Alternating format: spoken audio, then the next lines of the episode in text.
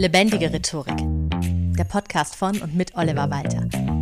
Jeden Montagmorgen eine neue Folge mit Tipps, Tools und Talk zum Thema Rhetorik und Kommunikation. Hallo und herzlich willkommen zu einer neuen Folge Lebendige Rhetorik. Heute geht es um ein Thema, was mich auch in vielen Coachings und Trainings immer wieder beschäftigt. Wenn ich Rhetorikseminare gebe, merkt man richtig, wie sehr es den Teilnehmenden oftmals gar nicht darum geht, neue Fertigkeiten zu lernen, sondern eher Fehler auf jeden Fall zu vermeiden. Ich habe schon mal über die mangelhafte Fehlerkultur, die wir haben, gesprochen in einer anderen Podcast-Folge. Aber ganz abgesehen davon finde ich es halt schade, wenn man statt neugierig Dinge auszuprobieren, mehr so immer dieses, ja, diese Überlegungen so im Hinterkopf hat, ha, hoffentlich mache ich nichts falsch, oh, hoffentlich mache ich nichts falsch. Und das allein sollte man schon ablegen und sich selbst erlauben, so ein bisschen spielerischer unterwegs zu sein und den Fehler als Lernerfahrung mit einzupreisen. Aber man muss natürlich auch dabei soweit ehrlich sein, es gibt Fehler, die sind tatsächlich problematisch und es gibt Fehler, deswegen auch im Titel dieser Folge die Anführungszeichen, die sind zwar nach der rhetorischen Theorie und teilweise auch der Praxis Fehler, aber die sind jetzt gar nicht mal so dramatisch. Das heißt, es gibt einfach Fehler, die wirken sich stärker aus und andere, die wirken sich fast gar nicht oder nur minimal aus.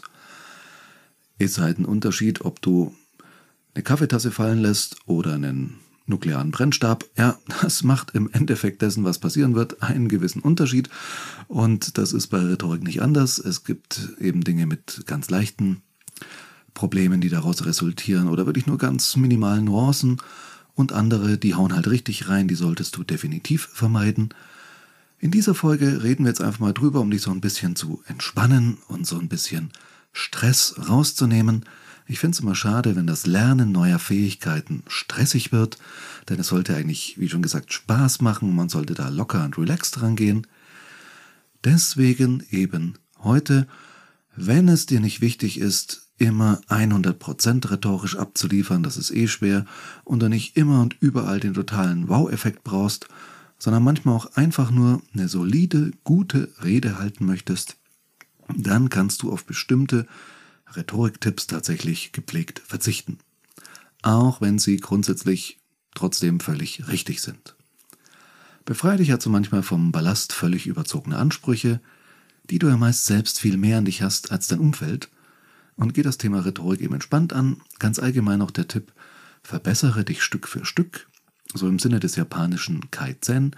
Es muss nicht alles sofort über den Haufen geworfen werden und du musst nicht in dem Augenblick, in dem du zum Beispiel eine Folge dieses Podcasts hörst, sofort alles umsetzen und sofort alles können und sofort alle Dinge vermeiden, von denen ich sage, tu das bitte nicht, sondern verbessere dich jedes Mal mit jedem Gespräch und jeder Rede, jeder Präsentation immer ein kleines Stück weiter, indem du hinterher deine Fehler reflektierst und dir überlegst, was du hättest besser machen können.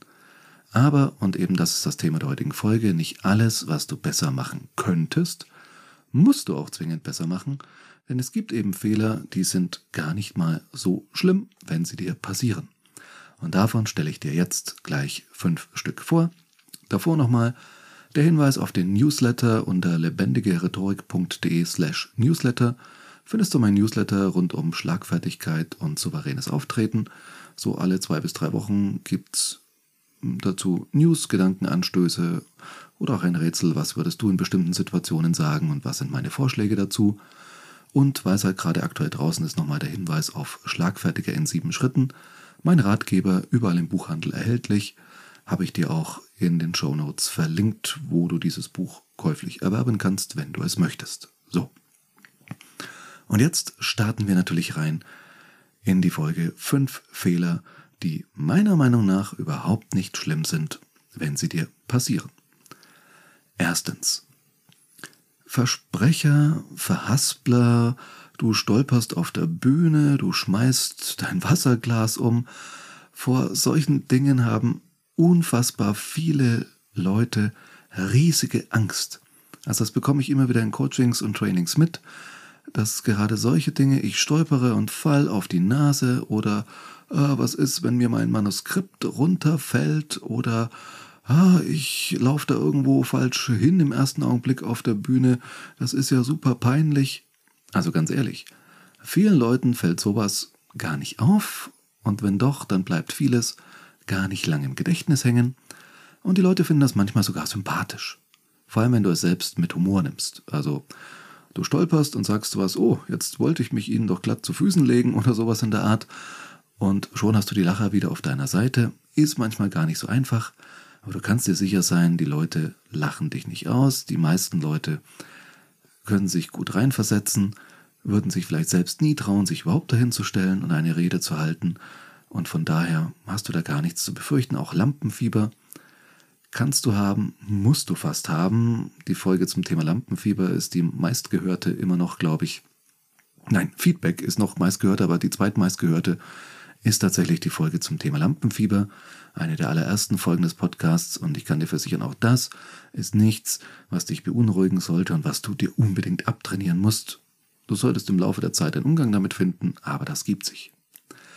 Genauso, Leute haben Angst im Anschluss an einen Vortrag, an eine Präsentation, Fragen dazu nicht beantworten zu können. So, oh Gott, oh Gott, was tue ich dann, wenn eine Frage kommt und ich weiß darauf nicht die hundertprozentig perfekte Antwort? Ganz ehrlich, wer bist du? Wikipedia?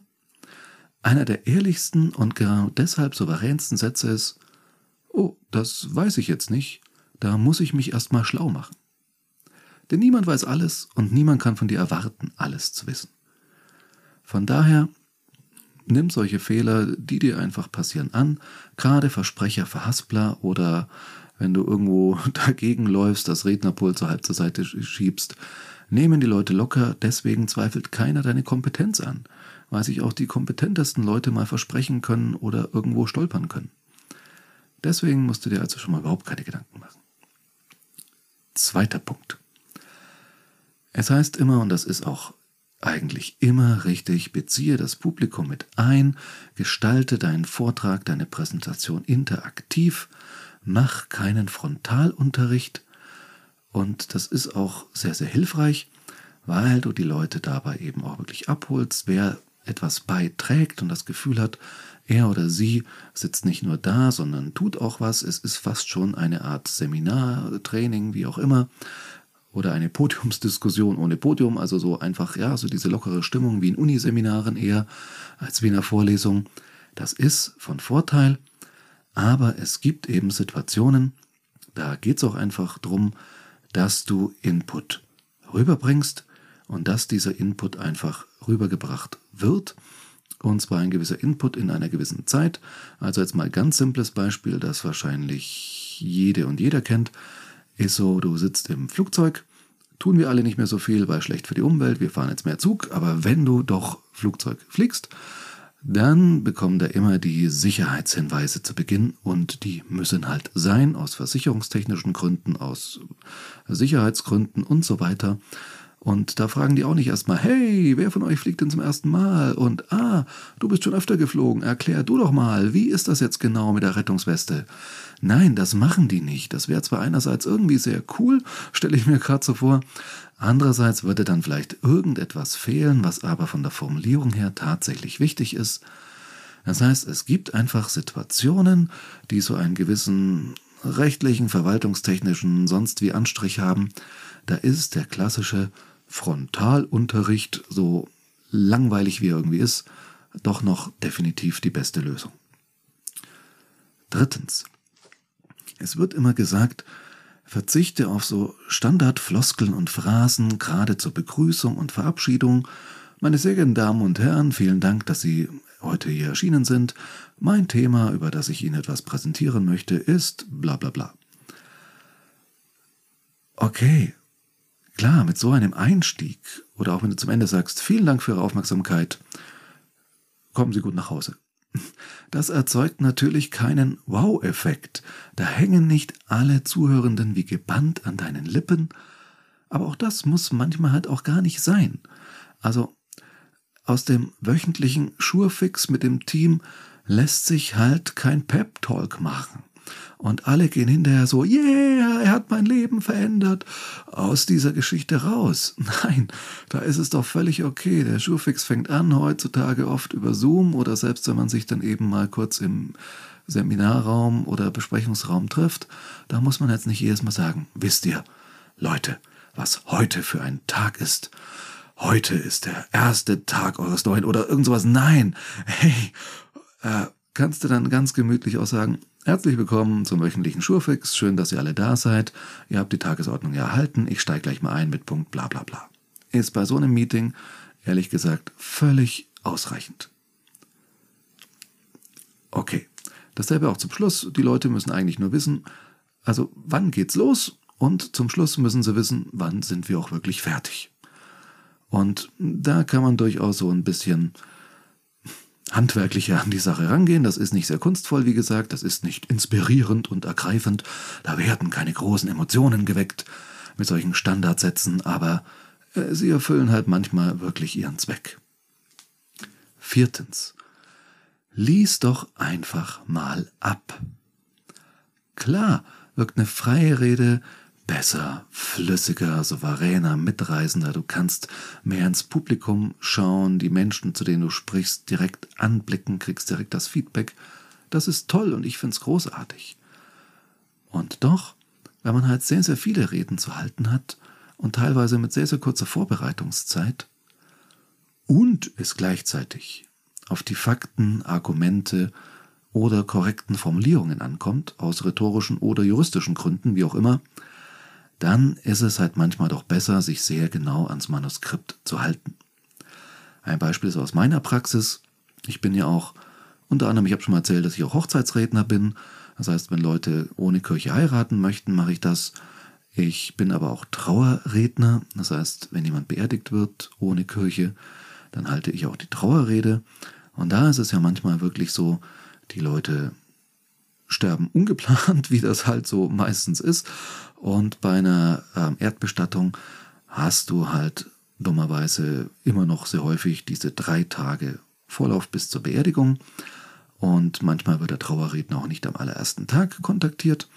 Das heißt, am zweiten Tag treffe ich mich mit den Angehörigen, am dritten Tag schreibe ich die Rede und am vierten Tag oder so halte ich die dann da ist keine Zeit, sich das Leben eines Menschen, vielleicht 90 Jahre alt oder 70 Jahre alt, sich das komplette Leben auswendig einzuprägen, um das dann frei rüberzubringen. Und ganz ehrlich, darauf legen die Leute bei so einem Anlass auch nicht wirklich Wert. Also die erwarten da keine Show. Und dann hinterher zu sagen, ja, yeah, der hat das aber super rübergebracht, sondern die wollen die Worte des Trosts hören, die wollen etwas über den Verstorbenen oder die Verstorbene hören. Und die wollen, also da kommt es eher darauf an, wie betone ich das Ganze. Da sind viele andere Dinge gar nicht so wichtig. Und deswegen kann man da auf das freie Vortragen in solchen Fällen auch verzichten. Und wenn es eben auch zum Beispiel darauf ankommt, Formulierungen korrekt einzuhalten, hatte ich schon gerade beim Thema Standardsätze auch mittendrin, schadet es nie, ein Manuskript dabei zu haben. Und es ist in manchen Situationen überhaupt nicht ehrenrührig, vom Manuskript auch mal abzulesen. Also, der fünfte und letzte Punkt. Bei vielen Dingen kannst du es wirklich so sehen, it's not a bug, it's a feature. Dialekt, zu langsames Sprechen, zu schnelles Sprechen, sehr viel Gestik, eher wenig Gestik. Oder wie läufst du eigentlich rum? Bist du eher underdressed, overdressed, sonst was dressed? Klar gibt es für bestimmte Situationen bestimmte Anhaltspunkte, was du wie tun solltest. Dazu gibt es ja auch viele Tipps hier in meinem Podcast. Aber es sind eben Tipps und keine in Stein gemeißelten Regeln, die alle immer zu befolgen sind. Wenn du alle davon einhältst, fehlt vielleicht sogar das, was dich als Typ, als Marke ausmacht. Viele KabarettistInnen und Comedians haben so ihre Eigenheiten. Rüdiger Hoffmann und Felix Lobrecht sprechen total langsam, andere wieder bewusst sehr schnell, manche immer so ein bisschen leise, andere sehr laut und schon fast schrill. Manche laufen so seriös herum, als wären sie CEO irgendwo, und andere sehen aus, als wären sie gerade aus dem Zirkus entlaufen. Ja, bleib dir auch selbst einfach ein bisschen treu. Mit all deinen Schwächen, Fehlern und Abweichungen von der Norm. Klar kannst du an einer Aussprache arbeiten und dir einen Korken in den Mund stecken und dann Fruchtbrachen oder Ganke kalt.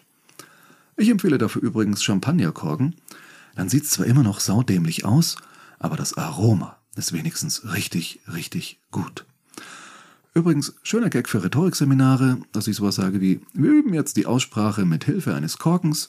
Leider aus Korkengründen habe ich nur einen Korken dabei. Den lassen wir dann halt drei umgehen. Wer möchte anfangen? Ach, das ist immer ein Brüller, also zumindest für mich. Äh, wenn ich noch einen draufsetzen will, sage ich dann sowas wie, hygienische Bedenken muss niemand haben. Ich habe ja auch Desinfektionsspray dabei. Beruhigt irgendwie auch keinen. Komisch. Egal, solange du jetzt nicht super undeutlich sprichst, weil dann müsstest du wirklich mal zum Logopäden wahrscheinlich, so als hättest du eben schon einen Korken im Mund, wenn es nicht so klingt, solange es nicht so dramatisch ist. Dann sprich doch einfach so, wie dir der Schnabel gewachsen ist. Deutlich sprechen und Hochdeutsch und in der richtigen Geschwindigkeit zu sprechen, das muss man zudem üben, also oft. Wenn du dir kurz vor einer wichtigen Rede, einer wichtigen Präsentation vornimmst, so, jetzt spreche ich besonders deutlich, ohne meinen Dialekt und in der genau richtigen Geschwindigkeit, dann wird das vielleicht genau so klingen, wie das hier gerade klingt. Nämlich sehr aufgesetzt und schlimmer, als wenn du es einfach frei Schnauze machen würdest. Wie ich immer so schön über meine geliebten Landsleute hier sage, es gibt nichts Schlimmeres als einen Franken, der versucht, Hochdeutsch zu reden. So, das waren die fünf Tipps, die ich dir zum Thema Fehler, die überhaupt nicht schlimm sind, wenn sie dir passieren, mit auf den Weg geben möchte. Versprecher, Verhaspler, Stolperer, etwas umschmeißen, Lampenfieber, haben viele Leute Angst davor, musst du gar nicht haben, das Publikum nimmt das erstaunlich locker. Zweitens, natürlich ist es toll, wenn du das Publikum mit einbeziehst und deinen Vortrag interaktiv gestaltest, es gibt aber einfach Situationen, da ist das nur nice to have und es gibt sogar Situationen, da ist es nicht mal sinnvoll. Drittens, greife, bevor du irgendeinen Mist erzählst oder es völlig übertreibst, ruhig auch mal bei entsprechenden Anlässen wie dem wöchentlichen Schurfix auf Standardsätze zur Begrüßung und Verabschiedung zurück. Ist nicht prickelnd, ist aber jetzt auch nicht so schlimm. Viertens, lies doch einfach mal ab, bei manchen Rätesituationen, wie eben schon gesagt, mache ich es auch, weil man einfach in der kurzen Zeit sich das gar nicht einprägen kann und es manchmal eben nicht so wichtig ist wie in anderen Situationen. Viertens, steh zu Fehlern, die du einfach individuell hast, die du sozusagen mitbringst, Dialekt, die Art, wie du sprichst, wie du gestikulierst, wie du dich grundsätzlich kleidest, all das, was dich ausmacht, nimm das auch ein Stück weit an. Da sind wir wieder beim Thema Fehlerkultur und arbeite lieber an den Dingen, die dich wirklich voranbringen. Vielleicht ergibt das nochmal eine extra Folge. Fünf Dinge, die du schnell abstellen solltest, um dich rhetorisch so richtig zu pushen. Schauen wir mal. Schreibt mir gerne Feedback zu der Folge, ob euch das interessieren würde, dass wir es genau umgekehrt mal angehen. Äh, ich überlege mir dazu sonst mal was. Ansonsten, Hausaufgabe der Woche. Achte doch einfach mal drauf, welche der angesprochenen Fehler du machst ob es dich nicht ein Stück weit befreit, dir diese Fehler einfach zuzugestehen und dir zu sagen, okay, meine Rede ist jetzt nicht bei 100 Prozent, meine Rede ist vielleicht nur bei 90 Prozent, vielleicht sogar nur bei 85, aber trotzdem ist das noch völlig okay. Ist die Rede immer noch inhaltlich super, auch wenn ich sie vom Blatt ablese oder wenn ich das Publikum nicht mit einbeziehe. Geh das einfach mal für dich, für die nächsten Redesituationen, die anstehen, durch. Ansonsten bleibt mir nur zu sagen, Vielen Dank fürs Zuhören und bis zum nächsten Mal. Das war Lebendige Rhetorik, der Podcast von und mit Oliver Walter. Jeden Montagmorgen eine neue Folge mit Tipps, Tools und Talk zum Thema Rhetorik und Kommunikation.